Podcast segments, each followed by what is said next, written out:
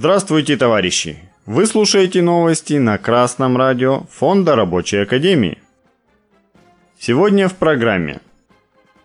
Заводы готовы платить зарплаты в 150 тысяч рублей, но не могут найти кому. Портал Пермь сообщает, что по данным Центробанка, в промышленности в этом году ощущается самая низкая за последние 25 лет обеспеченность кадрами. Все это, по данным издания, сочетается с рекордно низкой безработицей и высокой зарплатой. Так, Росстат подсчитал, что безработица по итогам мая составила 3,2%, а средненачисленная зарплата перевалила за 71 тысячу рублей за апрель. За кадры просто драка идет сейчас. Кадровый ресурс на самом деле в большей степени исчерпан. Причем исчерпан и локально, и стратегически. Заявил первый заместитель министра промышленности и торговли Российской Федерации Василий Осьмаков. Он же назвал и другую конкретную цифру. Одной только обрабатывающей промышленности не хватает примерно 660 тысяч человек. Кажется, с айтишников фокус внимания окончательно сместился на рабочих. Если в IT-сфере число свободных вакансий падает, только за два осенних месяца 2022 года спрос на них упал на 38%, то в промышленности наоборот растет. Чаще всего ищут инженеров разных направлений, станочников, токарей, фрезеровщиков, операторов станков с программным управлением, слесарей механосборочных работ, электромонтеров, наладчиков, оборудования и монтажников. О том, что сейчас усиленно ищут рабочих, сообщает и исследовательский центр сервиса зарплата.ру.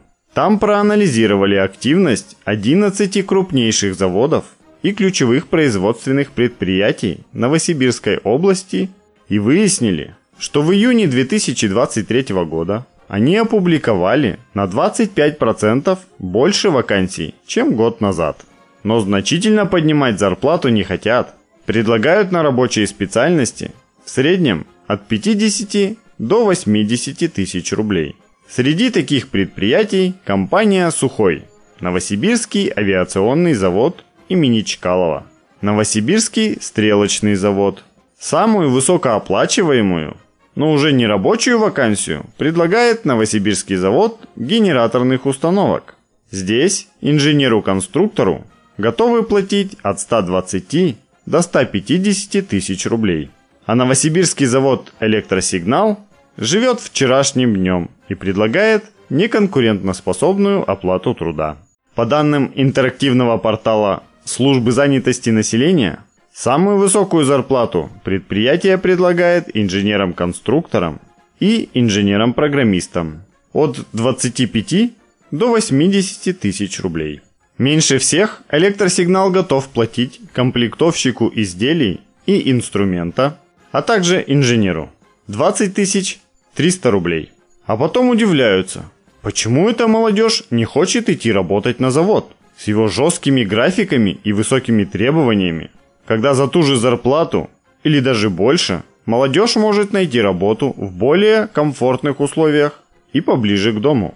Напоминаем, что в среднем по стране стоимость рабочей силы не ниже 200 тысяч рублей, а в крупных городах в 2-3 раза выше. Это объективная, рассчитываемая сумма, которую должны получать рабочие для нормальной жизни. И пока зарплаты в разы меньше этой суммы, реальная драка за кадры еще не началась. Но и трудящимся не стоит ждать, когда им поднимут зарплаты до стоимости рабочей силы. Буржуазия и их ставленники в руководстве предприятий будут тянуть до последнего повышения зарплат, пока вы организованно не поставите этот вопрос как коллективное требование. То, как этого добиться, обсуждается два раза в год в Нижнем Новгороде на Российском комитете рабочих. Смотрите записи заседаний комитета, отправляйте делегатов от своего коллектива и присоединяйтесь к рабочему движению. Новости читал Алексей Чопа. С коммунистическим приветом из города Свердловска.